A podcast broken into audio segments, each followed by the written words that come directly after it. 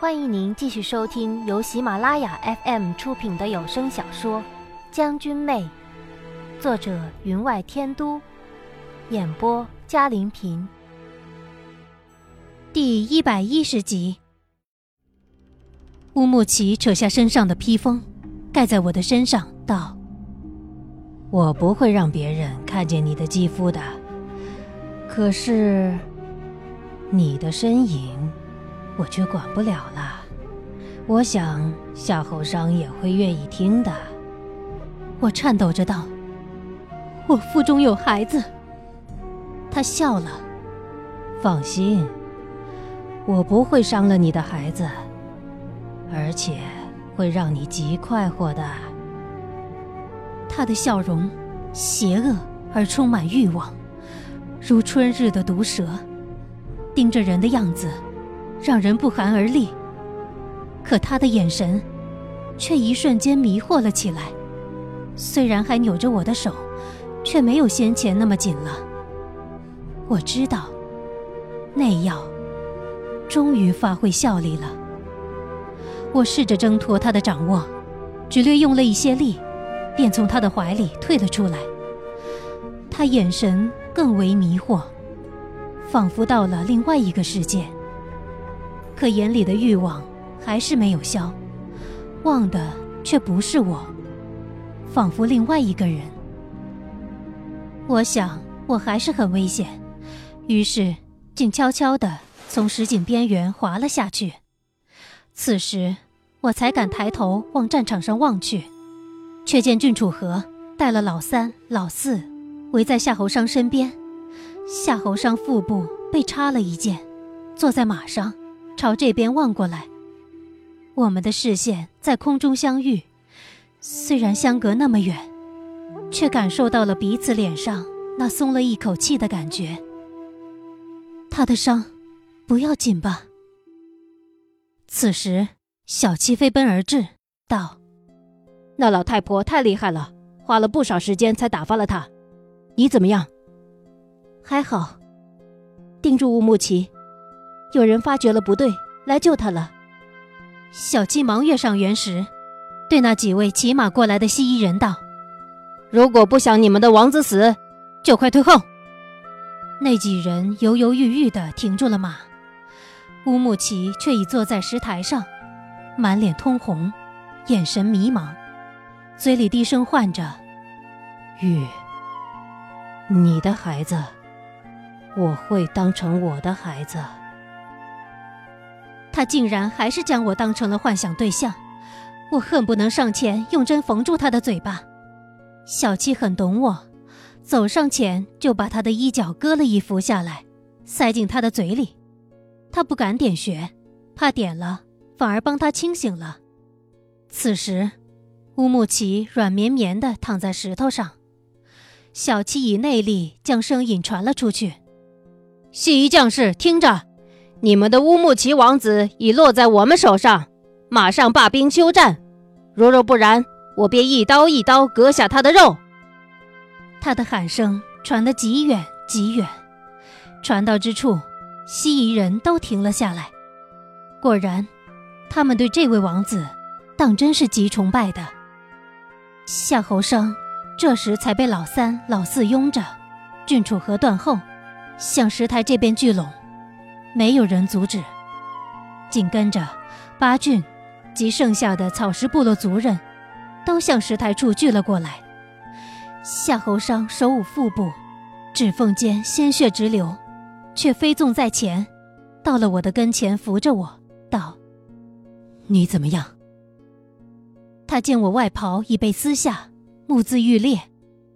这个禽兽，我道：“还好。”我们要脱身，现在可全靠他了。他眼色震惊。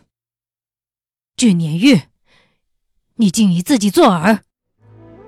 老三、老四一左一右的扶着他。呃，王爷，别生气，现在不是没事吗？不知道为什么，看见他满是怒火的眼睛，我有些畏缩。超影上前，从怀里掏出了药。王爷，您伤得极重，得将剑拔出来才行。他摇摇欲坠，拗不过老三老四，终被他们扶到一边坐下了。你们退出谷外，放我们离开此谷，我们就会放了你们王子。小七大声的道。西夷人没有人动弹，显然他们也明白，如果退兵，乌木齐更是危险。那身着黑铠、假扮乌木齐的西夷人忽然大声道：“你们别听他的，放他们出谷，他们会放了王子吗？”那黑铠之人居然声音极清脆，听起来是个女人。说得对，我们不能让他们走。中原人诡计多端，谁知道你们会不会食言？快放了我们王子，我们倒可以考虑放你们一马。战场上一片嘈杂，有人用西夷土语大声叫骂，也有人用天朝官话相骂，一时间骂声震天。郡主何道：“看来我们只有压着他走出谷了，他们一定会跟着，等到了谷外，再另做打算。”我点了点头，原想着就没有这么轻松的。此时，小七忽然道：“喂，你干什么？”我抬头一看，却正瞧见乌木齐侧着一张脸，吓了一跳。那张脸全没有往日温文儒雅之态，扭曲凶狠。他嘴里的布不知道什么时候被扯了出来，露出白森森的牙齿，一口咬在了小七的皮靴上。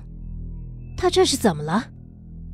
按道理来说，这药。会激起人潜伏心底的情欲，怎么使了两次，两次都失了准头呢？小七，你让我擦在脸上的到底是什么东西？小七一边甩着自己的皮靴，一边道：“就是那药啊，你不是用过吗？很好使的，我怎么知道会变成这样？”乌木齐还是死咬着不放，而且嘴里发出如婴儿吮吸般的声音。脸上却带着极舒适畅快之色，倒真有些像男女之情到了极致的表情。此时，夏侯商正被老三、老四按着处理伤口，却是咬着牙道：“俊年玉，这个东西，你居然用在他身上？什么话？用在你的身上了，就不能用在别人身上？这又不是你的所有权物品。”我充耳不闻，忽然想到一事，问郡主和父亲：“你见过伯伯尔斯练功的样子吗？”郡主和被我一提醒，点头道：“虽没见过，但应该就是了。”我向小六招了招手，叫他将今天早晨请的那名矮个少探提了过来，又附耳向小七吩咐了几句。小七的皮靴被乌木齐死死地咬着，睁不开。弯下腰，听了我的话，脸上露出一个大大的笑容，站起身道：“西夷将士听着，你们想不想知道你们衷心拥护的王子是什么人？想不想知道每年无数失踪的西夷少儿去了哪里？”西夷人大声鼓噪：“你们给王子施了什么妖术？快放开他，要不然我们可顾不得那么多了。我们并没有给他施妖术，而是他自己练功走火入魔。”他拜博波尔斯为师，学那邪术，要以铜血为食。你们看看，他已饥不择食了。那黑铠将领大声道：“别听他们的，王子明明咬住的是鞋子，肯定是他们施了妖术。”此时，小六已将那位少探提上了石台。那少探身形如童子，呆呆地站在石台上，眼睛咕噜噜地转着。让你们看清楚了，你们的乌木齐是什么人，值不值得你们拥护？要知道，天朝与西夷早就定了友邦之协议，你们王子借着邀请我们来参加伊木达大会之际，却将我们擒拿。如果我们今日死于此处，天朝会联合草食部落誓死报仇，而你们就将为了这个饮食你们子孙之血的王子而家破人亡。我不由暗暗为小七击掌，师出无名，仅这一条就让西夷将士有了疑惑。说完，小七艰难地拖着咬了他靴子的乌木齐，来到了那个小个子少探身边，小六则拿出短刃，轻轻一挥，那小个子少探的脖子便流出血来。您正在收听的是由喜马拉雅 FM 出品的《将军妹》。而此时，乌木齐闻到了新鲜的人血味儿，松开了小七的靴子，自己从地上爬了起来，双眼无神，却是摇摇晃晃的朝那小个子身边摸了过去，眼里露出极疯狂的贪欲，面孔更是扭曲。小个子欲逃，却被他一把拉过，趁机咬在了他的脖子上。他的表情，场上之人都看得很清楚。如野兽一般的凶狠贪婪，是任何妖法都不能控制的。而那小个子的西夷兵，本就身形瘦小，如孩童一般，身穿西夷兵服，背对着西夷将士，惨叫着被他吸吮咬噬。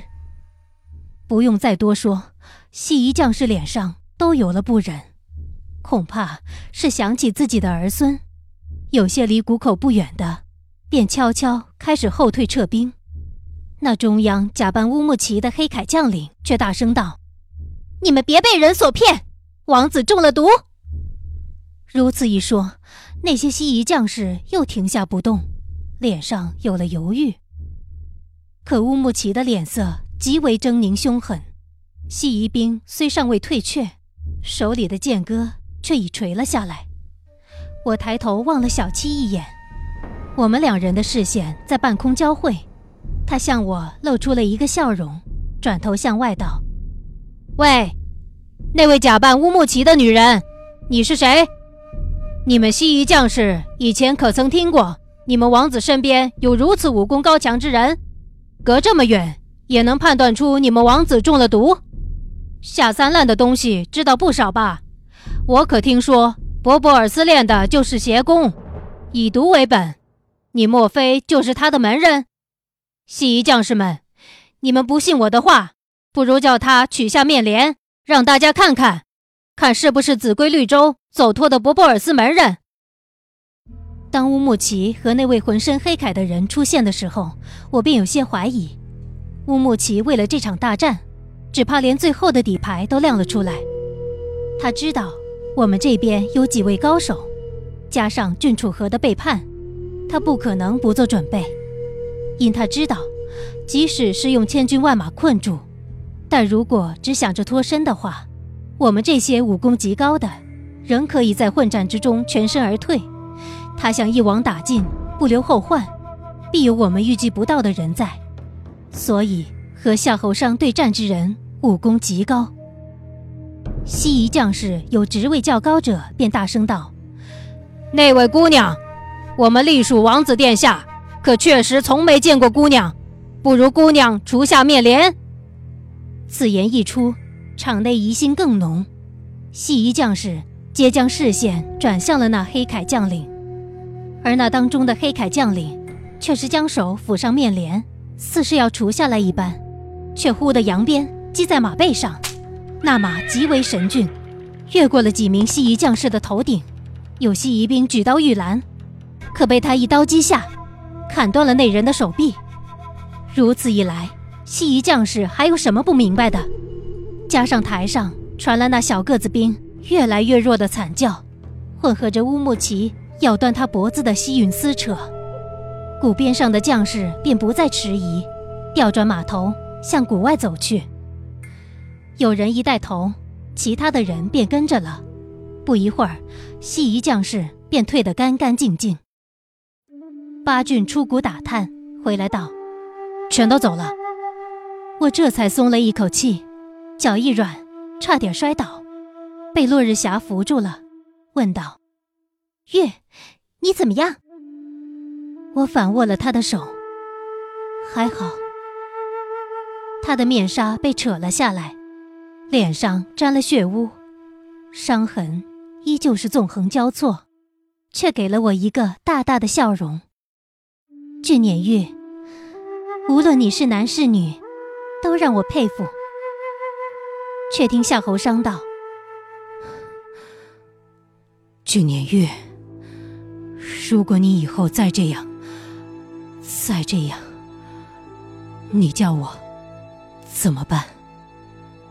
他这话说的断断续续，好不容易提气说完，却昏了过去。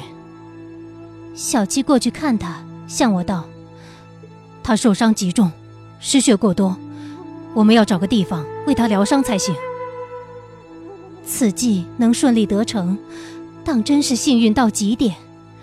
如果乌木齐不是练的那邪功，怎么会让我们找到破绽？恐怕又要费好大的周折。小六一个手刀砍在乌木齐颈间，出了死力，才将他从那小个子的脖子上拉了下来。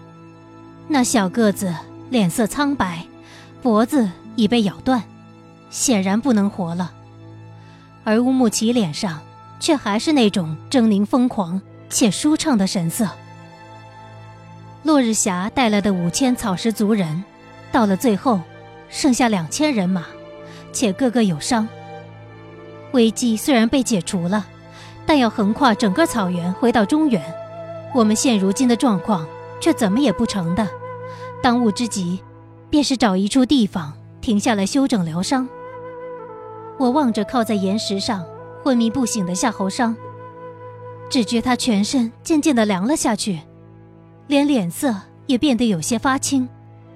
岩石的阴影映在他的脸上，更衬得他仿佛与阴影融于一体，随时消失而去。我忽然有些恐慌，握了他的手，只觉他的手冰凉冰凉的，身体的热量。仿佛被岩石吸收了。怎么会这样？我抓过身边的披风盖在他身上。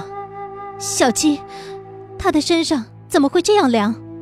小七蹲了下来，再为他把了一下脉，道：“看来，他不但外伤极重，更因情绪变化极大，引得他体内的毒同时发作了。那会怎样？我忽然觉得恍然无措。定下此计之时，我预计到了许多我方的死伤，也预计到夏侯商会因此而受累。可临到头，我却产生了怀疑：这样做，到底是对还是不对？让我看看。郡主和走上前来，蹲下身子，将四指搭上了他的手腕。过了良久，他才道：“念玉，王爷。”再不能长时间的奔波了，要静养才行。他没有说夏侯尚的伤有多重，毒有多深，但他的只言片语，已让我猜到了事情的严重性。如果不及时治疗，夏侯尚只怕是支撑不下去了。落日霞道：“不如去我们部落吧，我们族人抬着他，不会让他受一点颠簸。”他眼里满是真诚，月，你别担心。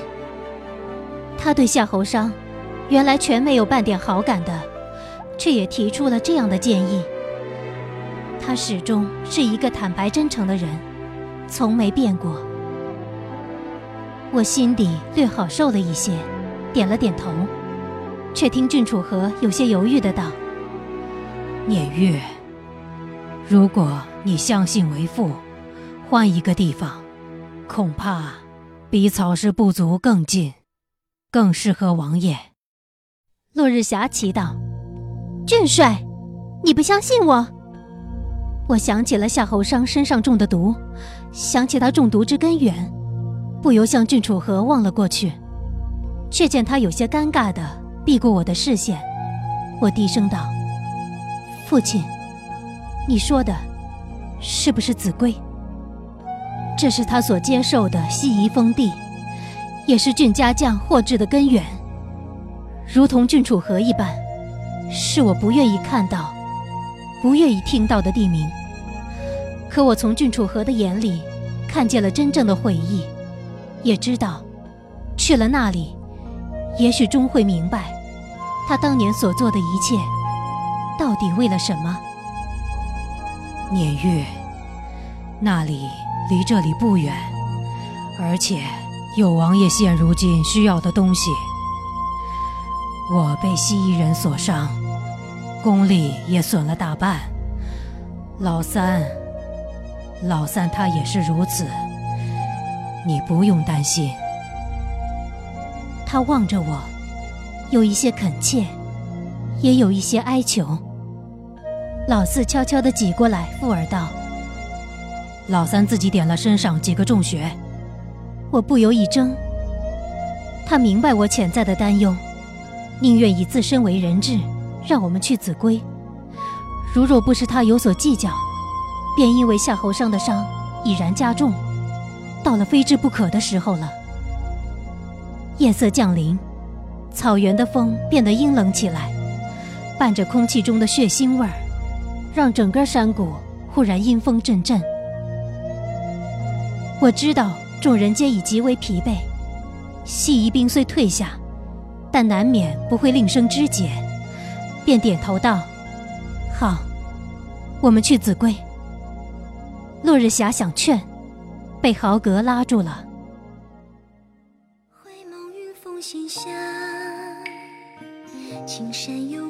听众朋友。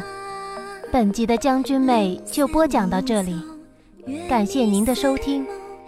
更多精彩有声书，尽在喜马拉雅。微醺旧梦眼前好花好景莫负韶光。